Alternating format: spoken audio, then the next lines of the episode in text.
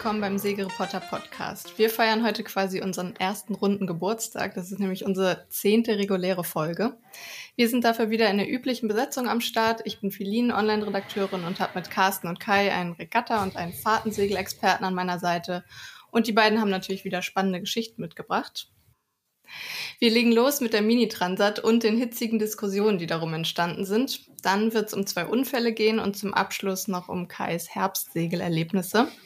Aber wir stürzen uns jetzt mal direkt ins Aufregerthema. Die Mini-Transat und Melvin Fink sind ja im Moment in aller Munde. Carsten, vielleicht kannst du mal kurz zusammenfassen, was bei der Mini-Transat überhaupt bisher passiert ist und an welcher Stelle es so heftige Diskussionen gab. Ja, es geht um die erste Etappe der Mini-Transat von Frankreich äh, nach La Palma. Ähm, die Mini-Transat besteht ja immer aus zwei Etappen. Also die Flotte sammelt sich dann auf La Palma und fährt dann äh, rüber über den Atlantik Richtung Karibik. Und mhm. diese ja, erste Etappe hat es jetzt, jetzt in sich, weil tatsächlich eine ziemlich heftige Sturmfront über die Flotte rüber äh, raste und es ja, sind ja immerhin 90 Boote. Ich meine, vorher war schon einer, hatte einen Mastbruch. Aber eigentlich waren die Ausfälle gar nicht so groß. Es waren immerhin segeln die da mit 6,50 Meter kleinen Schiffchen, äh, die natürlich auch für diese Hochseebelastung ausgelegt sind. Aber es muss sich das schon ziemlich heftig vorstellen. Ich hab's bin auch einmal mit so einem Boot mal eine Nacht durchgefahren, das, das mit, mit Jörg Griechers damals, das fand ich sehr äh, erstaunlich, als dann, wenn dann irgendwie beim, im Glitch, da, da kam dann irgendwie das Wasser aus dem äh, Kielkasten, das war jetzt so, so, so ein ähm, äh, Neigekieler und mhm. so, nee, nee, ist alles ganz normal. Also das habe ich mir jetzt, und das war nicht so viel Wind irgendwie. Ähm, also das finde ich schon sehr, sehr ähm, ja, herausfordernd. Wir haben ja auch mit äh, Michael Kunst einen, einen, einen Experten dabei, der selber so ein Schiff in Lorient liegen hat und uns mhm. auch immer mal ein Video von seinen Urlaubsjahren schickt.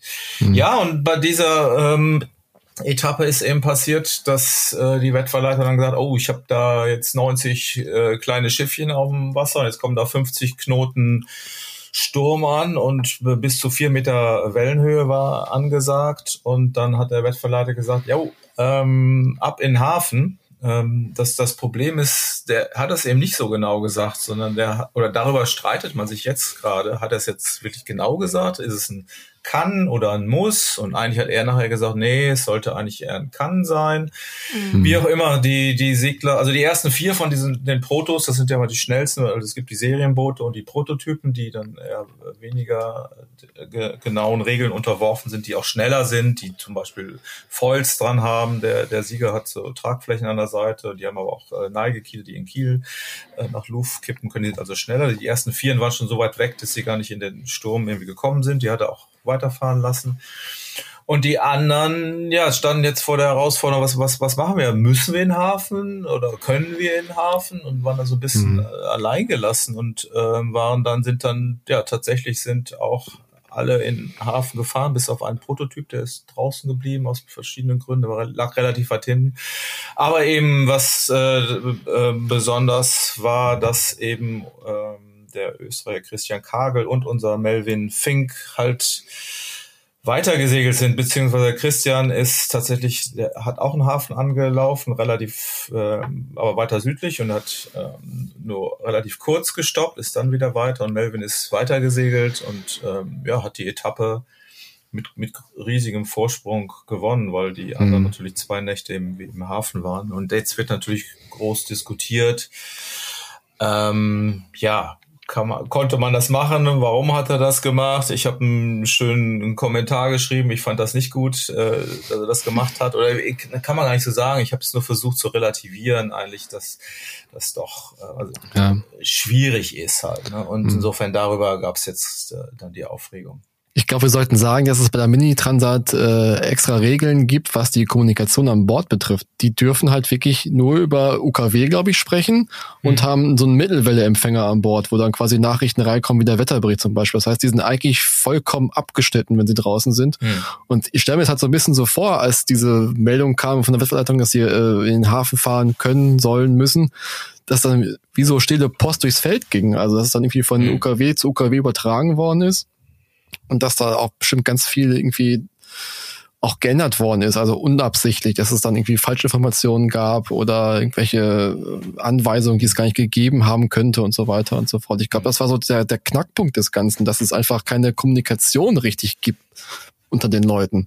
Was meinst richtig. du dazu, Carsten? Ja, ja, ja, richtig. Das, das ist sicherlich eins der großen. Ich habe es mir auch immer vorgestellt, wenn man dann hier so sitzt im, im, sag ich mal, im warmen Office und die, die bocken da draußen rum und versuchen irgendwie was auf Fran Französisch halt noch zu verstehen und dann wird das äh, übersetzt. Also da fahren so mehrere äh, Boote mit, äh, tatsächlich teilweise Cruiser, die äh, eher so als Relaisstation dienen und dann von denen zum Beispiel auch den englischsprachigen Teilnehmern übersetzt wird, ähm, dass dann da auch bestimmte Sachen dann verloren gehen in der Übersetzung. Also per, per Funk, sobald die in, in Reichweite sind, können die ja miteinander durchaus kommunizieren, die, die Boote selber, aber eben nicht direkt mit der äh, Wettverleitung. Mhm.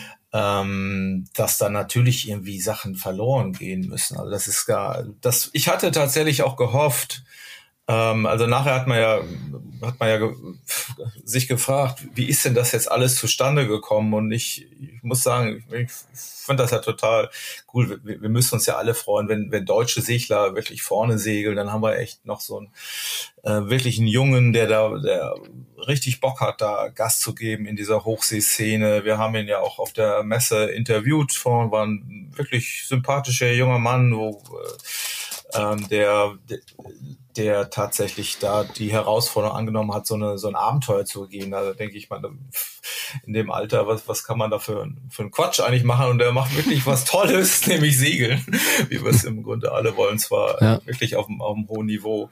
Naja, und ich hatte irgendwie gehofft, dass nachher dann zu hören, ja, scheiße, das war irgendwie doof, ich habe gar nichts gehört und ich habe es nicht verstanden und dann bin ich einfach weitergesegelt. Ähm, ja, ganz so war es wohl irgendwie nicht. Also ich, äh, im Endeffekt ist, ist wohl, wohl das Problem, also das, das ist irgendwie vielschichtiger. Deshalb gibt's glaube ich, auch diese große äh, ähm, Diskussion. Also das ist eher so eine Art, ja, ich habe es ge mal genannt, Mini-Spirit, da hört man immer so viel von, alle helfen sich untereinander und ähm, ich weiß, da sind viele gerade von der Führungsgruppe, die waren natürlich total genervt, dass jetzt einer äh, da einfach weitergefahren ist und äh, jetzt mit äh, sie sind da zwei Nächte im Hafen und der wird jetzt einfach äh, vorne vorher ge gewertet und ähm, er sagt eigentlich ja, pff, ich habe eigentlich gesagt, nee, war für mich fand ich war nicht zu viel Wind. Ähm, ich kann die Entscheidung treffen, weiterzufahren und das Schiff mhm. war auch für einen guten Schuss, war es auch. Äh, war, war eine gute Entscheidung, aber da, da liegt gar nicht das Problem, sondern die anderen, da werden sicherlich viele auch werden weiter gesegelt, äh, weil sie, weil sie die Boote eben auch nicht kaputt hatten. Ähm, aber die haben eben gesagt, nee, wir fahren jetzt da äh, tatsächlich in den Hafen. Nach, die Spitzengruppe ist nach Bayona gefahren. Die haben sich das vorher ausgedacht. Der und dann ist eben als Erster reingekommen. Ich bin als Zweiter. Ich glaube, weiß nicht, wie viel, knapp elf, zwölf Schiffe waren in, in, in dem Hafen und sind dann in der gleichen Reihenfolge auch wieder rausgefahren, um es einigermaßen fair hinzubekommen. Ähm, naja, und diesen Spirit, das ist, so hätte ich es jetzt auch als logisch empfunden, auch wenn das nicht funktioniert. Also das ist dann ein Mädel, die, die Julie Simon ist dann ein bisschen, die war auch gut, die ist früh rausgefahren, aber genau als sie quasi abgelegt hatte, hatte irgendwie Wind gekriegt und alle anderen standen hinten in der Flaute und die ist jetzt, glaube ich, Vierte geworden. Auch auch natürlich nicht fair. Aber ähm, also da gibt's einige Gewinner und Verlierer von diesem ganzen Geschichte. Aber eben, naja, ich ich fand äh, Melvin da auch schlecht beraten, dass er eigentlich jetzt, dass er gesagt hat, na, ich bin jetzt einfach durchgefahren. Ich fand diese Solidaritätsnummer, das ist alles irgendwie, es war so ein Herdengetue. Ähm, ja, da, ich weiß, ein bisschen mehr. Hm ähm, das vielleicht in Frage zu stellen, keine Ahnung. Aber ich weiß auch nicht, ob man es wirklich erwarten kann. Und das, mhm. also es ist alles über ihn hereingebrochen. Und ähm, da kann man wahrscheinlich auch in dieser ganzen Situation schwer jetzt eine richtige Entscheidung treffen. Mhm. Und das Problem ist tatsächlich nachher gewesen, diese ganze Diskussion im Nachhinein, die fand ich jetzt schon sehr komisch, dass sich da Leute sich auch zu seinem Berater aufgeschwungen haben, die jetzt einfach nur unsäglich sich ausgekotzt haben und äh, naja, und in, in, der, in der deutschen Presse ja teilweise auch wirklich so verkauft wurde, ähm, dass es ein gro großer Sieg war. Es ist toll, dass er da vorne war und hat sich sicherlich auch ähm, hat bestimmt gut gesegelt. Ähm, mhm. Aber da ist wahrscheinlich ein bisschen Demut angesagt und zu sagen, ey, ähm, ja, war irgendwie komisch. Ja. Wusste Melvin denn, dass er der Einzige ist draußen? Oder wusste er nur, okay, es sind ein paar in den Hafen gefahren und ähm, ich segel mal weiter? Mhm. Oder wie war es denn jetzt genau? Also er hat am Anfang gesagt, dass er es äh, wusste, so habe ich es jedenfalls verstanden. Ähm, nachher, das hat er aber inzwischen so ein bisschen eingeschränkt. Ähm, offenbar gab es tatsächlich durchaus auch Interpretationsspielraum und auch er hat es nicht so ganz äh, wohl mitgekriegt. Und wahrscheinlich liegt die, die Wahrheit irgendwie in der Mitte. Mhm. Ist vielleicht auch so ein, so ein bisschen egal. Was wohl alle jetzt auch ähm, positiv ähm, bewertet haben, auch die Konkurrenten. Also sind wirklich gerade sind wirklich einige ziemlich ange, angepisst, weil natürlich, ich meine, so eine Mini-Kampagne, da zahlt man auch teilweise mal irgendwie ähm, 250.000 oder wenn sie, wenn die sich da richtig vorbereiten mit, mit Top-Material, und gutem Brot und dann ist die im Grunde jetzt ja schon entschieden, weil ich meine, der hat einen Vorsprung, wenn er sich nicht wenn da nichts ganz Dramatisches passiert, dann muss er das eigentlich auch, äh, kann er diesen Vorsprung auch jetzt über den Atlantik ein, eigentlich retten und die anderen sitzen mhm. da halt und ähm, das kann ich schon verstehen. Und, ähm, und wie ist die Stimmung da jetzt unter den anderen Seglern? Also nachdem sie jetzt angekommen sind? Ich, ich glaube, dass die, natürlich waren die, waren die da oder sind die angepisst? Was, was Melvin wohl sehr gut gemacht hat, das wird von allen äh, in der Szene da auch äh, gesagt, dass er ist tatsächlich, als sie dann ins Ziel kamen, er ist wohl zu jedem Einzelnen hin und äh, hat gesagt, ey, hat sie beglückwünscht, das muss man sich ja vorstellen, die kommen ja die ganzen Ta Tage dann und auch in der Nacht kommen ja dann die anderen Segler irgendwie an und äh, die da besonders betroffen waren und ähm, da hat er wohl dann eben auch, ähm, ja, vielleicht ist auch erklärt, jedenfalls war er da und und und ich glaube auch nicht, ich glaube, so ein Ärger, der verraucht auch relativ schnell. Ähm, da werden als, als Segler, ich, bis du dann sagst, okay, das, das war jetzt doof, kann passieren in der Regatta.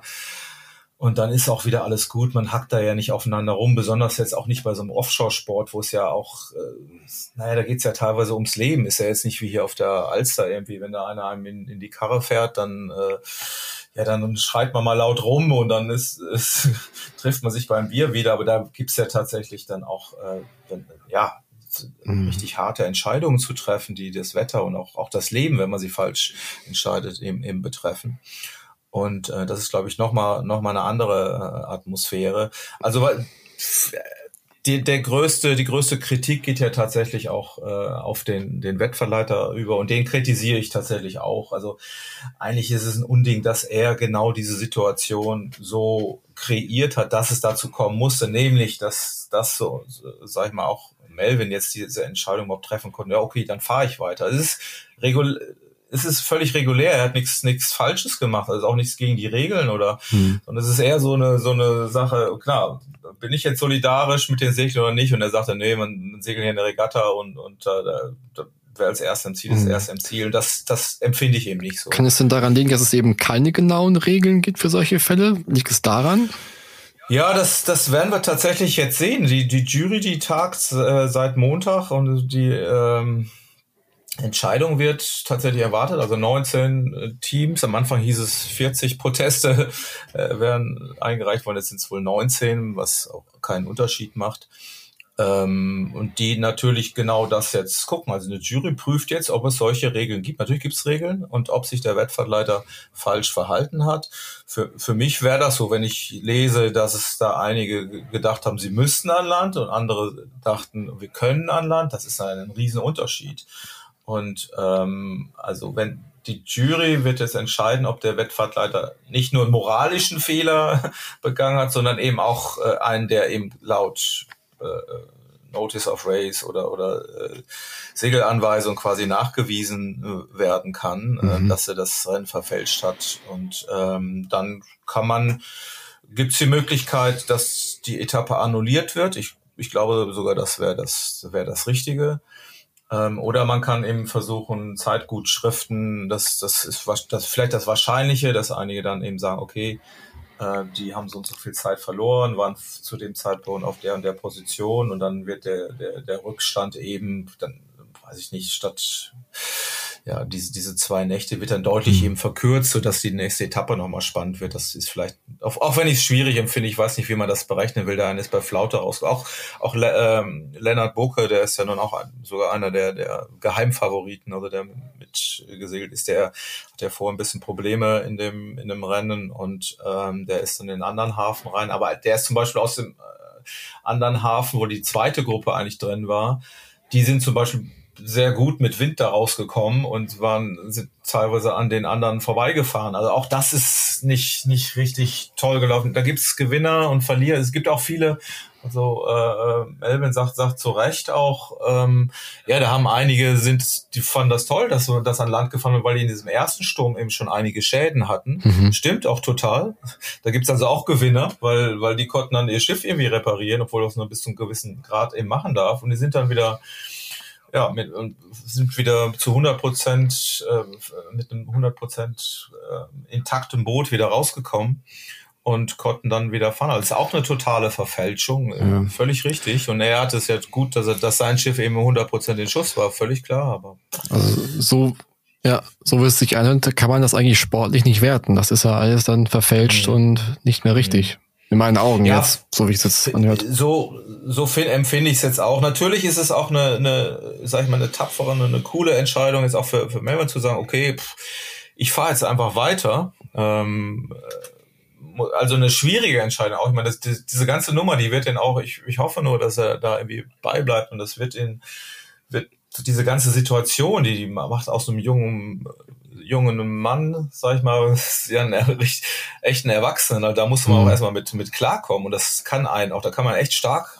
draus werden. Ich glaube, manchmal, ich habe ja schon viele Karrieren verfolgt, auch, auch journalistisch, wenn, wenn man in so eine Situation kommt und äh, die jetzt auch durchstehen muss und auch merkt, was danach kommt und vielleicht auch mal sieht, dass man vielleicht irgendwo falsch gelegen hat oder sich vielleicht auch an falsche Leute gewandt hat oder, oder egal, sich als, als Persönlichkeit auch stärkt ähm, dann, äh, dann kann einen das äh, wirklich, wirklich hart machen und äh, auch zu weiteren Erfolgen führen. Ja, Aber also ich finde halt auch, dass die Entscheidung, man muss es, glaube ich, trennen zwischen seemannschaftlich und sportlich und ja. seemannschaftlich war es halt eine Glanzleistung, muss man definitiv sagen. Also hat er das mhm. richtig eingeschätzt, hat aus den Daten, die er hatte, über den Funkwetterbericht die richtigen Schlüsse mhm. gezogen und hat es auch richtig gemacht. Also ich finde es auch immer ein bisschen schwer dann zu sagen, wenn man äh, im Sturm oder kurz vorm Sturm noch einen Hafen äh, anlaufen soll, Legerwallküste eventuell, Richtig. könnte es eben auch schwierig werden und dramatisch ja. werden. Also dann würde ich auch eher sagen, gucken, dass man weiter segelt und vielleicht aus dem Tief noch rauskommt vorher oder so. Richtig, richtig. Ja, ja das, das ist richtig. Das, das war ja auch die Diskussion.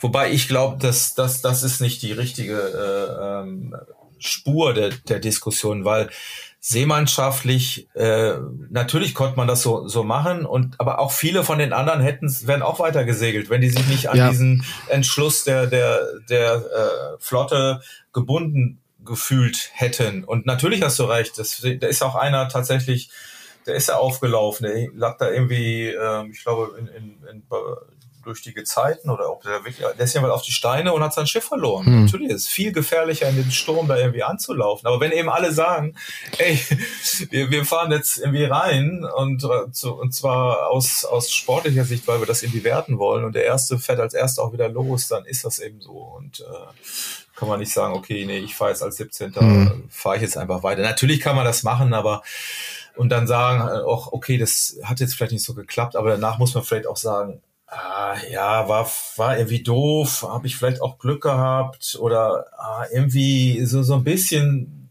vielleicht Selbstzweifel.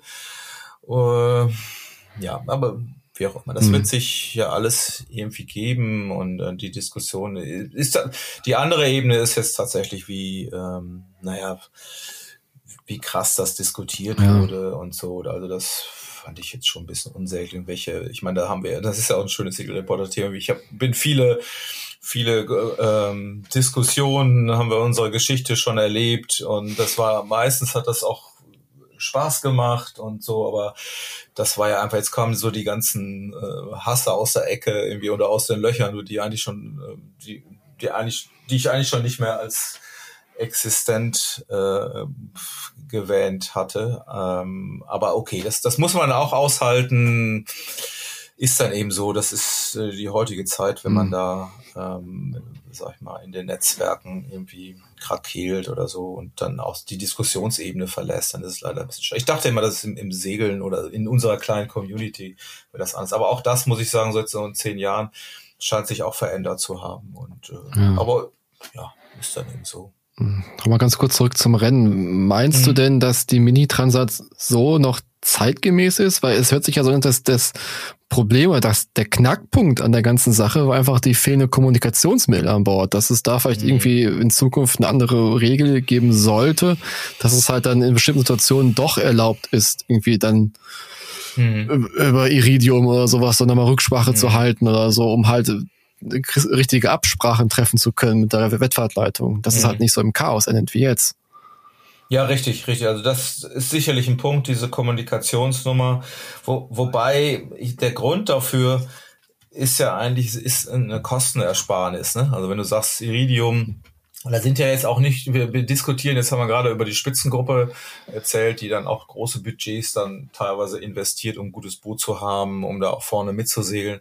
Das ist ja nur ein Bruchteil. Wir reden über, über 90 äh, Boote, die da teilnehmen, auch Skipper. Und für viele ist es wie bei der Vendée Globe ja auch, äh, die da hinterherfahren. Mhm. Das sind ja teilweise Abenteuergeschichten. Und die Freund und Mini-Transit ist ja so dieses Einstieg-Ding, wo man sagt, ey, mit so einem Mini-Budget kann ich da mitfahren. Ja, aber es, es gibt ja schon Möglichkeiten, das kostengünstiger ja. zu machen. Also es es reicht ja eine Textnachricht, die an alle rausgeht, irgendwie dann, wo mhm. halt wirklich ein klar drin steht, was jetzt die Anweisung ist der Regattaleitung. Mhm. Da gibt's ja hier von, von Garmin dieses InReach, dieses Mini, das kostet mhm. ja nicht so viel.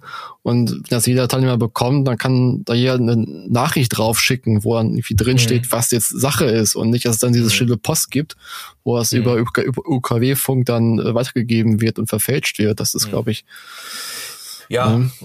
wo, wobei die haben ja auch, die, ich habe es jetzt irgendwie gelesen über, über Yellow Brick, also über die, ähm, wird, werden da wohl Textnachrichten verschickt. Mhm. Ähm, das hat der Wettverleiter tatsächlich gemacht und das ist wohl auch ein Problem, weil der der Wetterexperte, der Christian Dumas, der hat tatsächlich den Text dann irgendwie ein bisschen verändert und verlängert und dann okay. ist der wieder und deshalb gab es da wohl auch, das ist, glaube ich, ein der, einer der, der Knackpunkte dieser Juryentscheidung auch, wie wie sehen diese beiden Texte irgendwie aus und wie kann man die missverstehen? Also äh, solche Sachen haben die ja wohl da durchaus. Also diese, ja, das, da stecke ich jetzt auch zu wenig drin. Wie konnte man das wirklich missverstehen? Kann, äh, kann, ähm, kann man, ja, gibt es vielleicht tatsächlich äh, bessere Kommunikationsmöglichkeiten noch. Aber ich glaube tatsächlich, der Punkt ist eher, dass der Wettverleiter das offen gelassen hat. Der hat mhm. mir gesagt, äh, da sind jetzt vier, sind durch und die anderen, ja, ihr, ihr, könnt gerne in den Hafen fahren, da kommen irgendwie 50 Knoten Wind, aber muss nicht. So. Und ja. das, das willst du als Segler nicht hören. Es ist ja, wie gesagt, das, ist bei, das finde ich schon vergleichbar mit, mit anderen Regatten. Ähm, naja, und dann der Wettverleiter wenn, wenn der Rennen sagt, es ist zu viel Wind oder es ist zu wenig Wind, dann, dann schießt er halt ab. Und, ja. und ich meine, uns ist das Kieler Woche zweimal passiert, wo wir vorne lagen und es ist äh, abgebrochen worden. Dann ärgerst du dich und äh, aber alle fahren eben rein. Dann kann ich auch nicht sagen, okay, ich fahre jetzt einfach weiter und dann ähm, habe ich irgendwie oder egal, das gehört eben im Grunde dazu und dann ähm, ist es halt doof. Mhm. Und, äh, aber da muss es eine klare Entscheidung geben. Ich weiß nicht, wieso bei so einer Regatta äh, es das nicht gibt. Ne? Also klar, es ist was anderes als jetzt irgendwie, sag ich mal, hier auf dem, auf dem Backerloch, um die, um die Bojen zu segeln. Aber der, die Art oder, die, die, oder auch das Gefühl, wie man fair miteinander umgeht, ist ja, ist ja ähnlich. Und also vielleicht gibt es diesen Spirit tatsächlich nicht mehr so, weil diese äh, Mini-Transat, die ist auch wirklich aufgeblasen mit 90 Booten. Die, die kennen sich ja teilweise da alle nicht mehr so. Ne? Also mhm. Also wenn jetzt ein Junger da kommt, wie, wie, wie so ein Melvin, ich meine, der ist nicht seit ewigen Jahren da in der Klasse, sondern das ist, sag ich mal, so ein Neuling und der ist wahrscheinlich jetzt auch nicht, dass er da mit den Top-Leuten jeden Tag irgendwie spricht oder die mit ihm sprechen und dann ist er noch ein Deutscher, dann ist es nicht auf Französisch. Vielleicht fühlt man sich da gar nicht so als Teil dieser Community oder wird dann auch so, so integriert und sagt dann, nee, pff, ich ist ja eine Einheitklasse und, und aus diesem Spirit heraus kann ich das dann schon verstehen, dass man sagt, okay, dann bin ich eben mein, mein, mein eigener, äh, äh, meines eigenen Glückes Schmied, so sagt man das. Ne? ähm, und dann, dann ziehe ich das Ding eben durch. Hm. Ist ja auch okay, das kann ja auch sein. Äh, ja, trotzdem ja, es ist ja jetzt nicht so, als ob man, sag ich mal, jetzt als, als einziger zum Beispiel sportlich jetzt den auf die rechte Seite gefahren ist oder ganz weit äh, nach, äh, nach, nach Westen und hat durch den Schlenker dann viel mehr Wind oder bessere Strömungen gekriegt und, und ist, liegt dann zwei Tage vorne, sondern äh, der Erfolg ist jetzt zustande gekommen, weil die anderen halt äh, geparkt haben oder gewartet haben.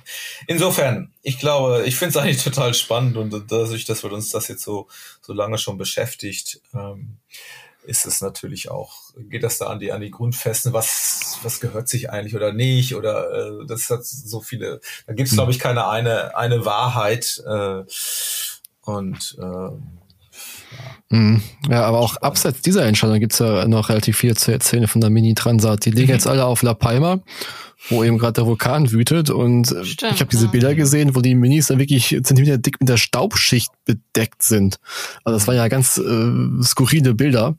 Aber jetzt habe ich auch mhm. äh, gelesen, dass es ja gar nicht so äh, ungefährlich ist, dieser Staub, dass es da irgendwie auch Ausfälle geben könnte im Nachhinein jetzt auf dem Atlantik. Mhm. Also da da haben die wohl Schiss vor, ne? Also, dass, dass das irgendwie diese kleine Staub da auch in die Elektronik sich ja. reinfrisst und nachher, das ist ja, wenn der Autopilot nicht mehr funktioniert, dann dann, das hört sich so banal an irgendwie, ja.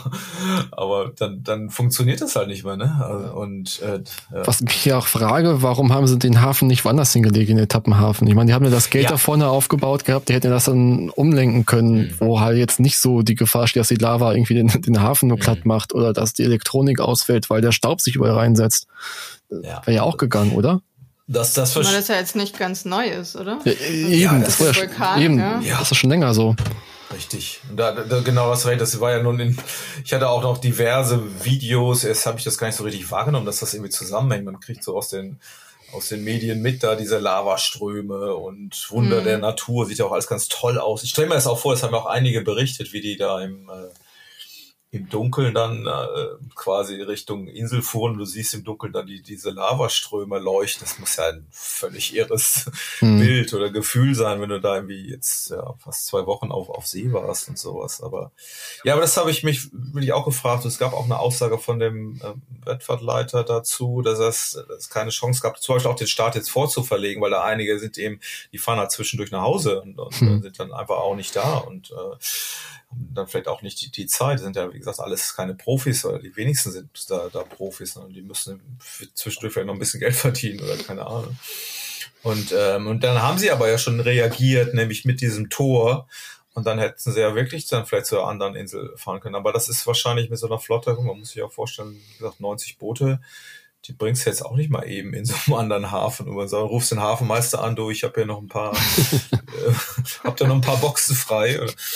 Ähm, also das ist wahrscheinlich logistisch, logistisch zu schwierig gewesen. Aber das wird natürlich auch diskutiert, ob man das nicht vielleicht doch irgendwie hätte machen können. Äh, ja, also es war tatsächlich, glaube ich, in der Diskussion vorher, deshalb dieses Tor, ob überhaupt da in den Hafen gefahren werden kann. Mhm. Und ähm, dann haben sie gesagt, okay, dann machen wir lieber das Tor, dann können wir da schon mal äh, ein Ziel machen, äh, falls das richtige Ziel vor La Palma eben nicht funktioniert.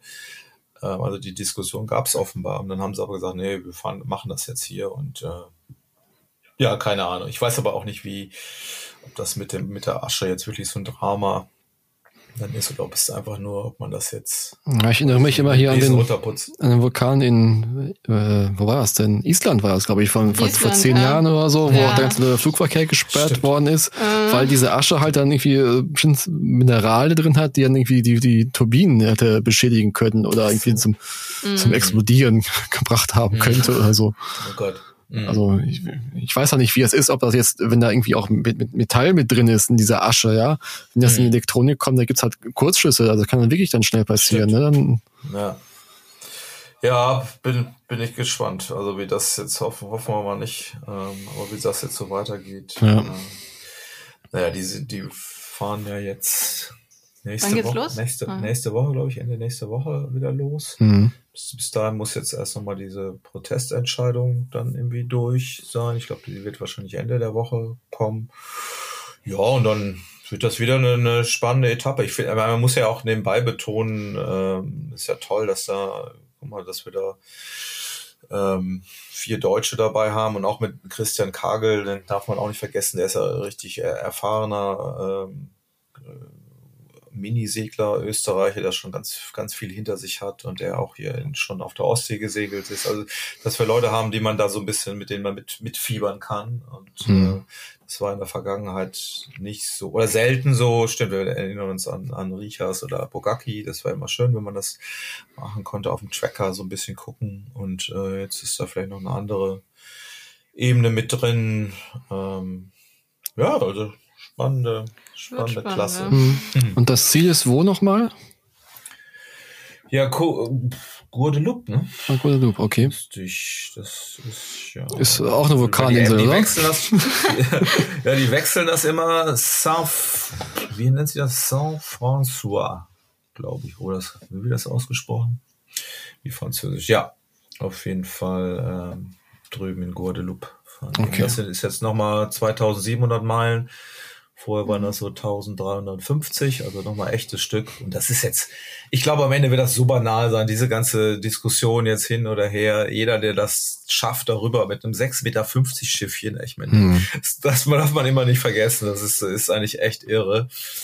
Ähm, ja, und von, von daher mal toi toi toi, dass es auch alle wirklich schaffen da. Und nicht, stimmt, sie haben Fellini noch gar nicht zu Wort kommen lassen. Sind, sind ja wirklich deine Orcas, Orcas, haben ja wirklich, ich habe das immer so als Spaß empfunden, haben ja da wirklich angegriffen. Ja, ja angegriffen, so richtig hätte ich es auch nicht gedacht, dass es wirklich hm. dazu kommt, aber ja, tatsächlich. Ja. Es gab zwei Zwischenfälle. Sogar, zwei oder drei? Ja. Drei, glaube ich. Drei sogar. Ich glaube sogar drei, habe ich auch gehört, ja. Stimmt. Und den einen, genau, den hatten wir, das ist ja auch eine, das ist ja eine ganz irre Geschichte, denn die wollten wir eigentlich auch noch aufschreiben. Hat, hat Miko, glaube ich, schon mal drüber geschrieben, aber so ein, so ein Amerikaner, der mit seiner Familie auf dem Boot lebt äh, so, so, und sich sein Mini selbst gebaut hat mit der ganzen Familie irgendwie. Und aber so ein, so ein, so ein Foiler mit.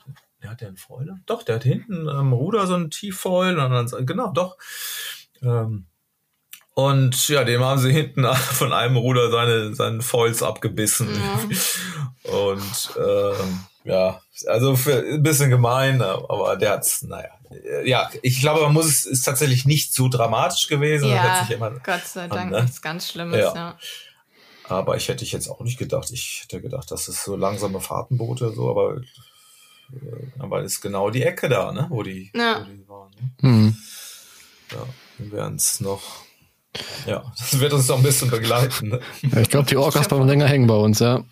ja. ja sehr schön. So, dann kommen wir mal zum nächsten Thema, oder?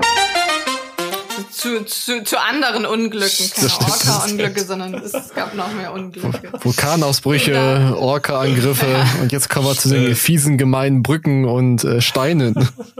Genau. In Griechenland ist ein Charterkatamaran auf Steine gedrückt worden und total zerstört worden. Die Bilder und Videos, die könnt ihr natürlich auch auf Segelreporter.com sehen, mhm. sehen wirklich furchtbar aus. Und dann gab es auch noch einen Unfall mit einem Segelschulschiff, oder? Mhm. Wer will von euch erzählen? Ich gebe mal weiter ja. an Carsten mit dem Schulschiff, weil ich möchte den Katamaran unbedingt machen. Ne? Ja, genau. okay, das ist ein Deal. Ja, das war wirklich, ja genau, das, das, das kam ja ähm, Morgen auch über, über brasilianische Medien. Ich dachte, das kann ich ja gar nicht glauben. Da siehst du dann. Ich habe erst gedacht, das wäre die, wär die nächste Unglück der Guich Fock. Sieht ja nun ähnlich aus. Ist zwar keine, ich habe mir das auch nochmal angeguckt, ist ja keine Bark wie die Guich Fock. Ja, ein, Vollschiff, ja. Ein Vollschiff, genau, um die Terminologie gerade zu kriegen. Vollschiff heißt, das heißt, die haben hinten äh, eben auch Rahn halt genau. Sahn und eben nicht so, so sagt man, ja, normales Segel. Ähm, Ja, und, und die sind da in Ecuador haben die wohl, ähm, wohl den Hafen beziehungsweise die Stadt besucht und das ist das brasilianische, äh, ja, ich habe es immer Schulschiff genannt oder das stand auch irgendwo Cisne Branco, so wird das äh, geschrieben, ob es auch so ausgesprochen wird, keine Ahnung. Ähm, die, äh, ja, die, die gehört eigentlich zur, zur brasilianischen Marine, aber ich glaube, richtig so Ausbildung wie auf der Gorch Fock wurde nur am Anfang drauf gemacht. Also das ist eher so ein Repräsentationsschiff, das okay. wohl auch ziemlich gut segeln soll. Ähm, aber es sieht eben so, so aus und dann, hey, jetzt, jetzt der nächste Skandal von der Gorch Fock oder ist, haben sie es gerade fertig und jetzt, jetzt rutscht das da unter die Brücke. Es sieht ziemlich fies aus. Äh, und man, aber haben wir tatsächlich auch schon öfter mal gesehen, und zwar die Situation in eine, das ist ja oft dann in welchen strömenden Gebieten, in irgendwelchen Flüssen, wo irgendwelche Brücke drüber gehen und dann wird da einer eben erwischt und ähm, unter die Brücke gedrückt. Und das ist da offenbar genau passiert. Erst, man sieht nur dieses Schulschiff, wie es dann quer unter die, die Brücke treibt, ist wohl eine Fußgängerbrücke und dann denken, hä, wieso sind die jetzt runtergetrieben? Äh, in einer anderen Einstellung sieht man, dass die tatsächlich die eine Brückenöffnung angesteuert haben, offenbar am, mhm. am Anfang so eine Klappbrücke und das Ding dann irgendwie verpasst haben. Ich habe jetzt mal vermutet, also dass da vielleicht der Motor ausgefallen ist oder jedenfalls sind die quergetrieben. Jedenfalls haben die und, und die haben dazu muss man auch noch sagen, da waren ja nun Schlepper dabei, die offenbar geholfen haben. Ähm, und dann, als das Ding aber zurücktreibt, die äh, ziehen die noch diesen Schlepper zurück und der ja, über, über Heck geht der, kennt er der tatsächlich und, und, und versinkt sogar noch. Also ein dramatisches Ding, ähm, ja, wo so richtig nicht klar ist, was jetzt wirklich passiert, ob es da vielleicht ein Maschinenausfall, was meinst du, Kai? Ähm, ich denke auch, dass es wirklich ein Motorenausfall gewesen ist mhm. oder so. Also mhm. ich kann es mir anders nicht erklären. Also Strömung ist immer, man unterschätzt sie eigentlich immer, ehrlich gesagt, mhm. weil es sieht ja ganz normal aus, das Wasser. Es ist ja, nicht, es ist ja selten, dass da irgendwelche reißenden äh, Strömungen drin sind, die man auch sofort mhm. sieht. Und es ist ja meistens nur so ein wie Wasser halt. Und man mhm. bewegt sich ja mit dem Wasser, deswegen merkt man einfach gar nicht, wie, wie stark die ziehen kann, die Strömung. Mhm. Und bei diesem Fall, was ich auch, der, der Stepper, der war ja ein bisschen klein. Ich meine, der hat ja auch alles gegeben, ne? aber er hat's halt, ja. er hat's halt nicht geschafft und ist dann selber äh, gekentert. Ja, ähm, ja das, das verstehe ich halt.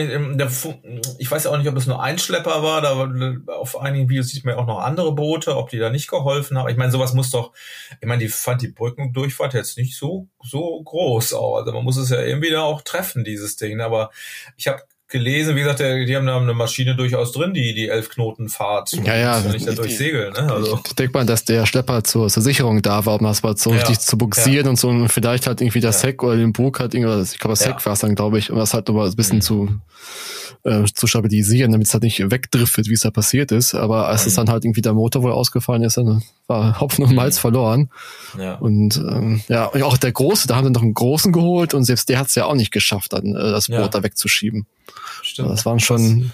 Und was ich ja so spannend fand, das war ja alles irgendwie in Slow Motion. Ne? Das war ja alles nicht so, dass es jetzt irgendwie äh, peu à peu ganz schnell ging, sondern ja. so ganz langsam. Stimmt. Ja. ja. Ja, Gott sei Dank ist da keinem was passiert. Ja. Ich habe nur gelesen, irgendwo soll eine, eine Ra soll dann doch gebrochen sein. Ähm, ja, aber ich weiß auch gar nicht, wie sie das dann nachher dann da weggekriegt haben oder also, äh, ob sie noch andere Schlepper geholt haben, wie auch immer. Also ja, ich weiß nicht, vielleicht haben sie auch ein bisschen nur stabilisiert dagegen gedrückt mhm. und dann mhm. gewartet, bis die Tide wieder kennt hat oder die Strömung aufhört. Ja. Wenn ähm, das ein Tidenhafen ist. Ne, ja, das, das ist, ja so manchmal ist es einfach so, also Strömung ist, man unterschätzt es mhm. wirklich immer, auch gerade wenn du in, in so Tidenrevieren irgendwie anlegen möchtest und sowas, mhm. dann guckst du einfach eigentlich nur auf den Wind. Mhm. Aber macht das Schiff was ganz anderes und du kannst es dir im ersten Moment nicht erklären. Manchmal kriegst du noch mhm. abgefangen, aber manchmal sitzt du dann auch schon irgendwie beim Nachbarn drauf. Das passiert mhm. wirklich schnell. Das ja. ist halt das Gefährliche daran, ja. Na, was sieht, aber es sieht nicht so aus, als ob das da total schauen. Aber okay, weiß man ja nie. Vielleicht, wir haben ja hier eine gute Werften, die so Wind ja mal gut reparieren können. Vielleicht äh, fragen die ja an, fragen die ja an in Deutschland, äh, ob wir mal schnell ein bisschen Input kriegen und dann, dann läuft das bestimmt. Bestimmt, ja. Wir können's. Teuer, aber wir mhm. können's. genau. Genau. So, und was war mit dem Katamaran? Der sieht ja schon wirklich sehr zerstört aus. Ja, also ich, ich musste wirklich schlucken dabei. Also das war halt mhm. eine, keine Strömung dieses Mal, sondern eine Legerwald-Situation. Und dann lag der Katamaran auf den Steinen an der Mole. wir wissen nicht genau, warum der da gelegen hat, ob er sich vor Anker losgerissen hat oder ob es ein Navigationsfehler gewesen ist. Jedenfalls ähm, ist er da auf die Steine getrieben. Und was mich so schockiert hat, ehrlich gesagt, wie es den Katamaran zerrieben hat. Er hat wirklich richtig zerrieben. Da war ja nichts mehr von übrig mhm. fast. Da haben sie noch mhm. geborgen mit dem Kran. Aber das, die ganzen Schwimmer, die waren alle so krass beschädigt, das ist unglaublich, was die Natur oder der Wind einfach mhm. in so kurzer Zeit, ich glaube zwei Tage lag er da irgendwie, mhm. Äh, geschafft hat. Es gibt auch das Video, wo der Katamaran da halt bockt und, und, und stampft da vor den Stein, denkst du ja, okay, gut, da wird es wahrscheinlich so ein paar Schäden geben. und dann siehst du halt das Bild und denkst dir, oh mhm. Gott. Ja, den hat's ja, äh, glücklicherweise gab es auch keinen Personenschaden hier, die haben es auf die Mole mhm. geschafft dann einfach, konnten einfach rübersteigen. Mhm. Hm. Aber es ist doch erstaunlich, wie schnell und, und mit welcher Gewalt das Wasser arbeiten kann. Also hm. Hut ab. Und ich musste daran denken, ich bin ja dann äh, eine Woche vorher, also Anfang Oktober, ja zwei Wochen vorher, bin ich auch in Katamaran gesegelt zum ersten Mal positiver gewesen. Stimmt, ja, du, wolltest ja noch, du wolltest ja noch kentern. Ja, wir haben es nicht geschafft. Also ja. äh, es ist auch ganz witzig. Also auf diesem Katamaran äh, hast du ja am Steuerstand dann so Piktogramme, die ich davor warnen, dass der Katamaran auch kentern kann. Und im nächsten Piktogramm steht, man soll das Handbuch lesen, falls es soweit ist. also wir mussten es nicht lesen. wir, äh, ja. wir sind nicht gekentert. Was war das für ein Katamaran? Ähm, Auch so ein das, Cruising? Ja, oder? eben, ja, halt nicht. Also es ist ein mhm. Access-Katamaran, Access 11. Mhm. Auch von Beneteau, aus der Beneteau-Gruppe. Ist eine eigene Marke. Noch relativ jung. Drei Jahre alt, glaube ich jetzt. 2019 wird da vorgestellt, genau. Und relativ junge Marke und man denkt ja eigentlich immer, Beneteau, die haben ja schon mit den Lagoon-Katamaranen halt äh, etablierte Katamaran-Marke auf dem Markt. Mhm. Mhm. Und ähm, was jetzt ganz spannend war bei diesem Katamaran eben, dass die Werft gesagt hat, ja, sie braucht noch eine Linie, die halt besser segelt. Also ähm, die Lagoons, das sind halt wirklich Fadenkatamarane. Ich glaube, das ist sogar einer, ne? Der da kaputt gegangen ist, oder? Ja, ich glaube, das war eine von Tim Payot. Ich, ich weiß es gar nicht so Meinst genau. Du? Ich habe das nämlich versucht rauszukriegen, da bin ich jetzt auch nicht so firm, aber. Wir gucken jetzt nochmal ganz schnell nach. Warte mal, wir gucken äh, mal ganz kurz nach, was das hier für ein Katamaran gewesen ist, der da auf den Steinen zugrunde ging. Äh, man kann es nicht mehr so richtig erkennen. Nee, fand, fand ich jetzt irgendwie auch. Ich habe ein paar Bilder. Könnte Lagoon sein, ja. ja, ja. Man weiß es nicht so genau. Aufbau ja. irgendwie, aber so richtig habe ich da auch genau. wenig Infos zu. Genau, und ähm, die sind ja auch viel im Charter unterwegs, diese Katamarane, diese mhm. Cruising-Katamarane. Und dieser Katamaran da, der Access 11, das, der ist halt wirklich darauf ausgelegt worden, besser zu segeln oder irgendwie mhm. mehr, mehr Performance zu bieten. Die Werft sagt selber irgendwie ab fünf Knoten Wind soll man den Motor ausmachen und segeln.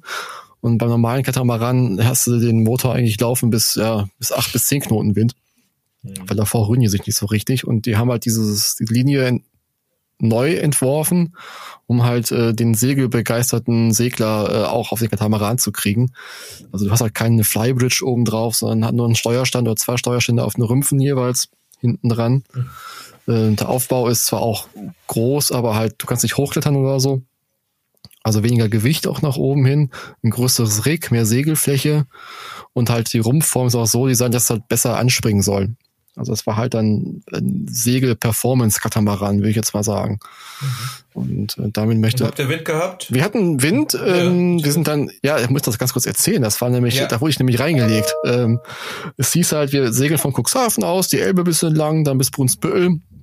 Alles entspannt und dann bin ich dann äh, am Donnerstagabend in den Zug gestiegen, bin da rüber gefahren dann gucke ich so bei, bei Instagram so durch, so scroll so durch im Zug und sehe halt von dem Händler ein Posting mit dem Katamaran, der in Cuxhaven im Hafen liegt und da steht drunter so äh, die Bildunterschrift, ja, heute Nacht um drei Uhr geht's los. Ich so, oh Gott, was?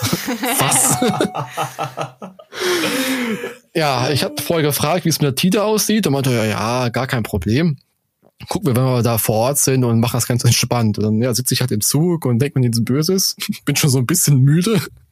Da sind wir dann, dann mitten in der Nacht da los, hatten auch so 20 Knoten Wind und sind dann die Elbe dann ähm, runtergesegelt Richtung Brunsbüttel. Und ähm, ja, was ich halt toll finde an dem Katamaran war einfach so dieses Platzangebot. Das, das kennt man ja gar nicht. Ne? Also ich, ich bin immer nur Mono-Hals gesegelt, bis auf eine Ausnahme. Das war so ein oh Gott, das war ein Trimaran in Polen.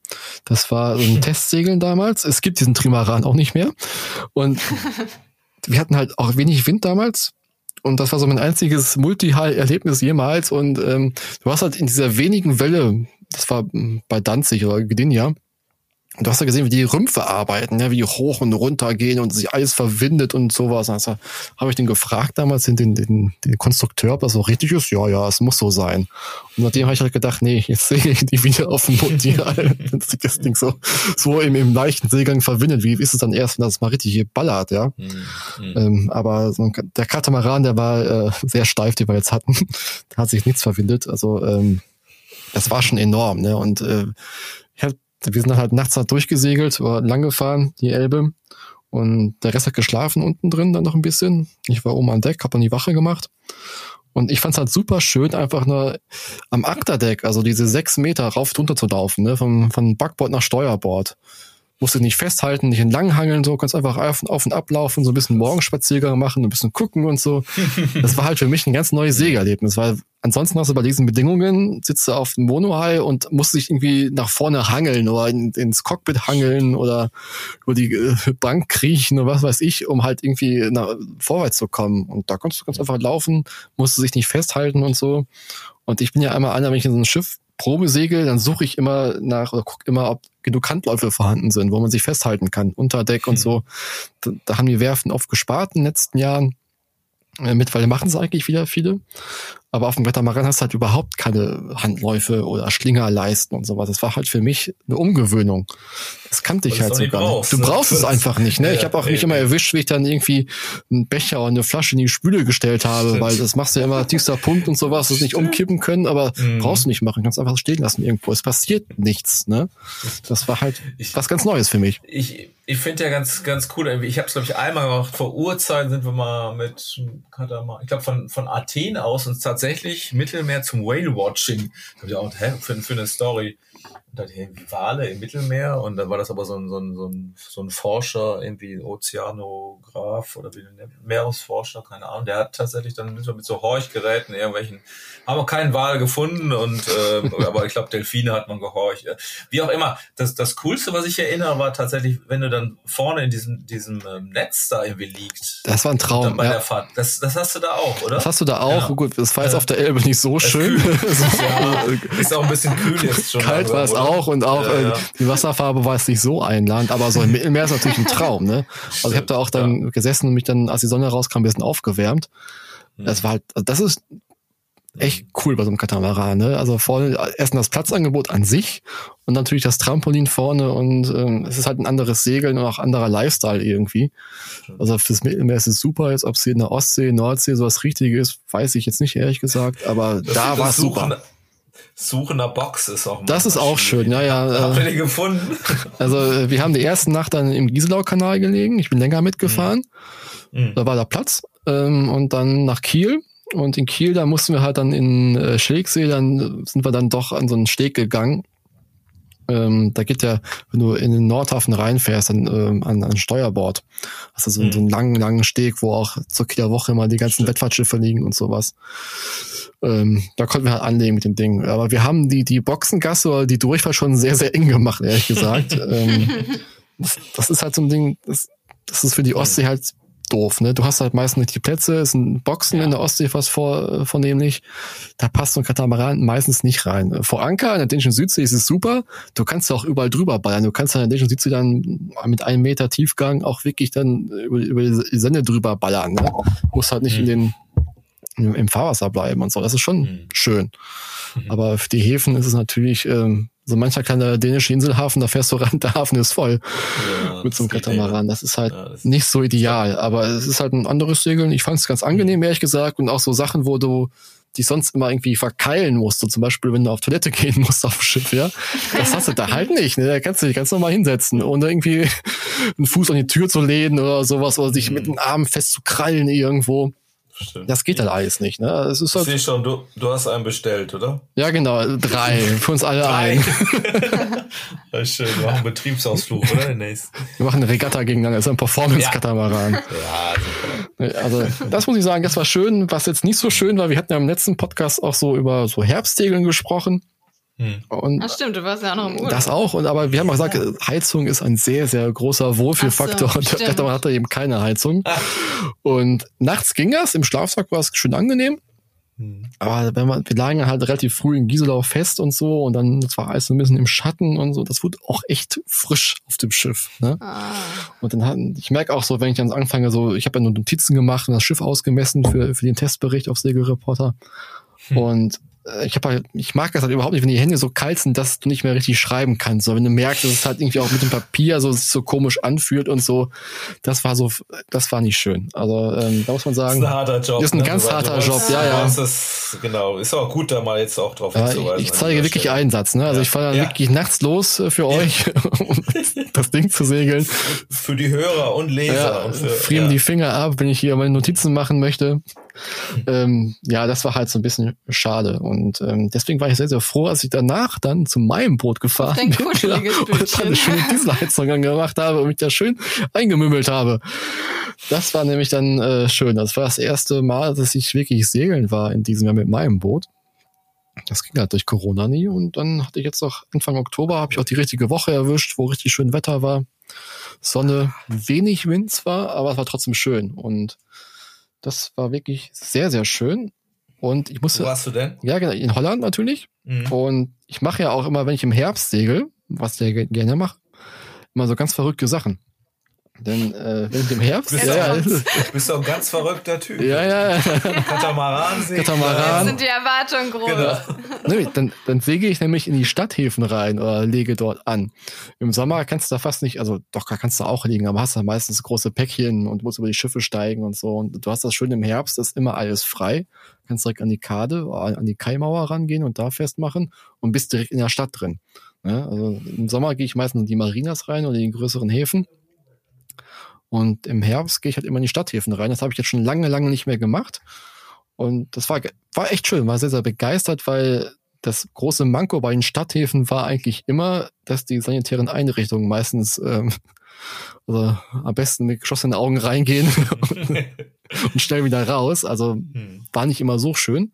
Aber die haben alles neu gemacht. Also ich war in Enkhäusen im Stadthafen dann. Mhm. Da haben sie wirklich die sanitären Einrichtungen komplett überholt, alles neu gemacht, richtig schön sauber und äh, kein, kein Muff mehr, äh, schöne große Duschen und so. Aber das muss ich sagen, hat sich sehr, sehr gut entwickelt und ähm, das hätte ich nicht gedacht, dass es doch irgendwann mal so kommen wird, aber mittlerweile sind die Häfen, also die Stadthäfen auch echt eine gute Alternative geworden zur, zur modernen Marina, weil du hast eigentlich, du hast Strom, du hast wunderbare Duschen, sanitäre Einrichtungen, was in Holland ja auch wichtig ist.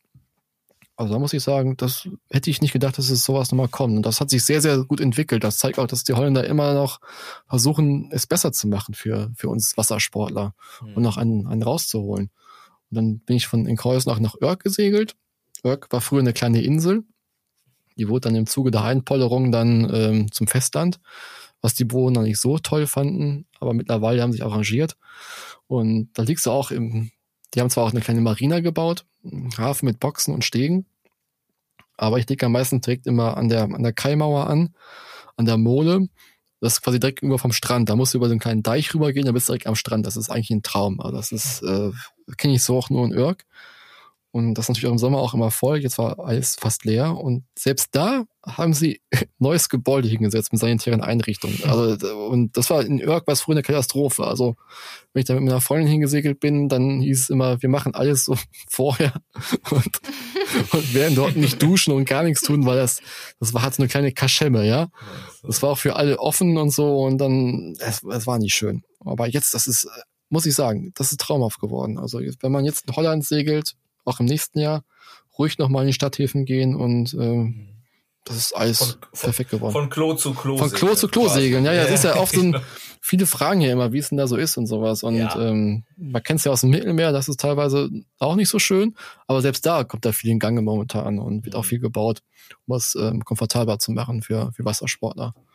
Ich glaube auch zur Corona-Zeit. Ich meine, wir waren ja auch dieses Jahr da in, in Holland bei ganz anderem Wetter da, mhm. in, wirklich mit Badewetter und sowas, aber das war ja noch.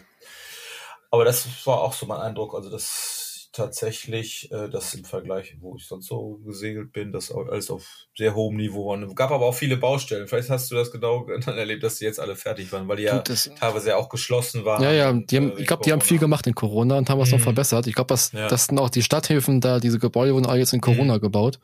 Ja. Ähm, da hatten sie einfach Zeit, das zu machen. Also ich, Sinn, ich, ne? das, ich muss sagen, also da war ich sehr, sehr erstaunt, ehrlich gesagt, dass es doch so, so schön geworden ist.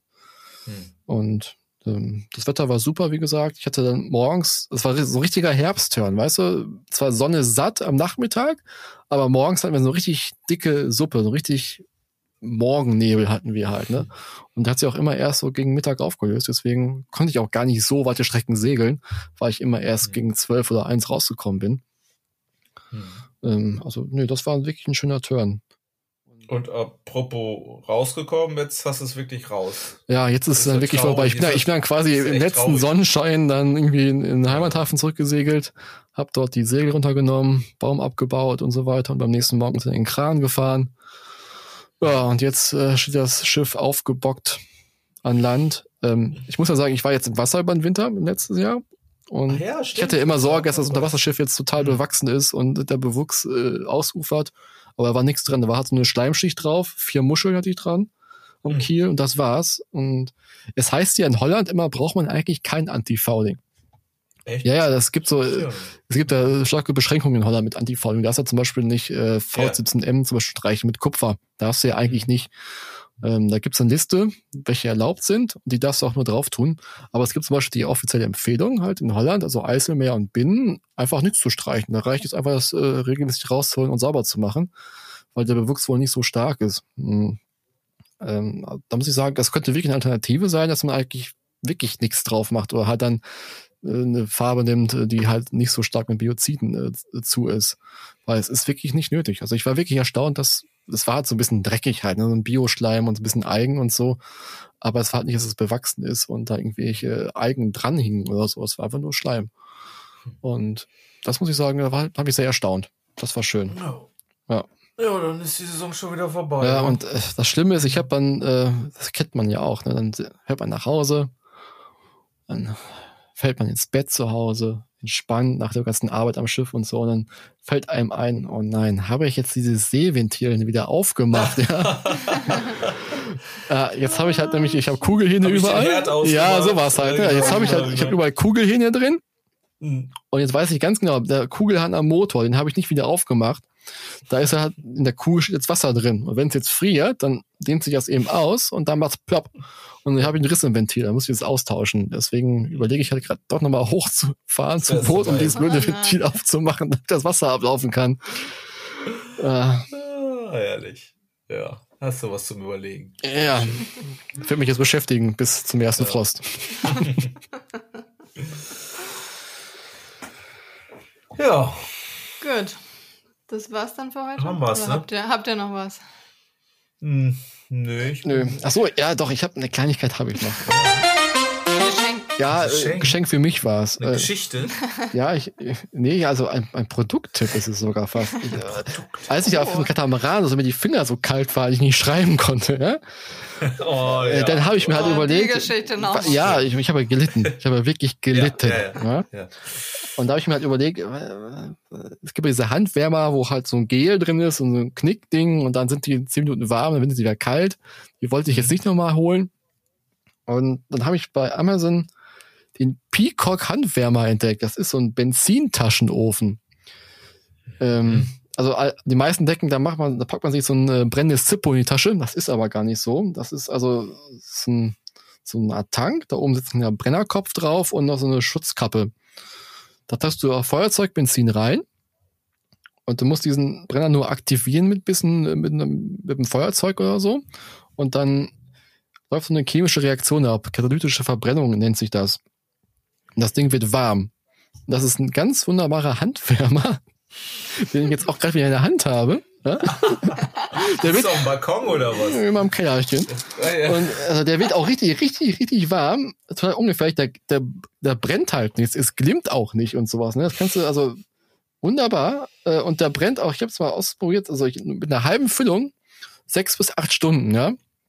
Also nehme ich jetzt irgendwie zum Gassi gehen ja, mit, mit dem Hund und so, oder wenn ich jetzt hier sitze und abends auf der Couch unter, unter Pullover schieben, auf dem Bauch legen und so. Das, ist, ja, das, so. also das muss ich sagen, das ist eine ah. gute Investition für, äh, für Frostbeulen. Weil das Ding halt, es ist halt unglaublich. Es ist super warm, unglaublich lange warm. Also ich bin ganz begeistert von diesem Produkt. Jetzt hast du den endgültigen Stempel als Weichei. Aber Nein, ach, nee, wir freuen uns für Ich stehe dazu. Man kann ja auch Handschuhe tragen, das geht ja auch. Aber ich bin auch so ein Mensch, der beim Segeln zum Beispiel keine Handschuhe tragen kann, weil ich immer irgendwie das Gefühl brauche irgendwo, wenn ich irgendwie am Schiff arbeite und sowas oder steuere und sowas. Ich kann da nicht mit Handschuhen arbeiten, auch mit Plotter oder sowas, ne? Geht ja alles nicht. Wenn du mit dem Handy rumspielen möchtest, geht sowieso nicht. Deswegen hm. habe ich mir jetzt diesen, diesen Taschenofen. Dann hat sich das auch noch richtig, richtig gelohnt, glaube ich. Haben wir noch einen Produkttipp hier, wo wir einfach die Lebensqualität deutlich verbessern. Aber ganz also, deutlich, ja. Ja. Schön. Ja. Wenn ich ja, mehr damit, damit schließen ja. Genau, damit ist jetzt Wunderbar. okay. Dann danke an euch da draußen fürs Zuhören. Noch mehr News und interessante Geschichten aus der Sägewelt gibt es ja wie immer auch auf sägereporter.com. Und dann tschüss, bis zum nächsten Mal. Tschüss. Tschüss.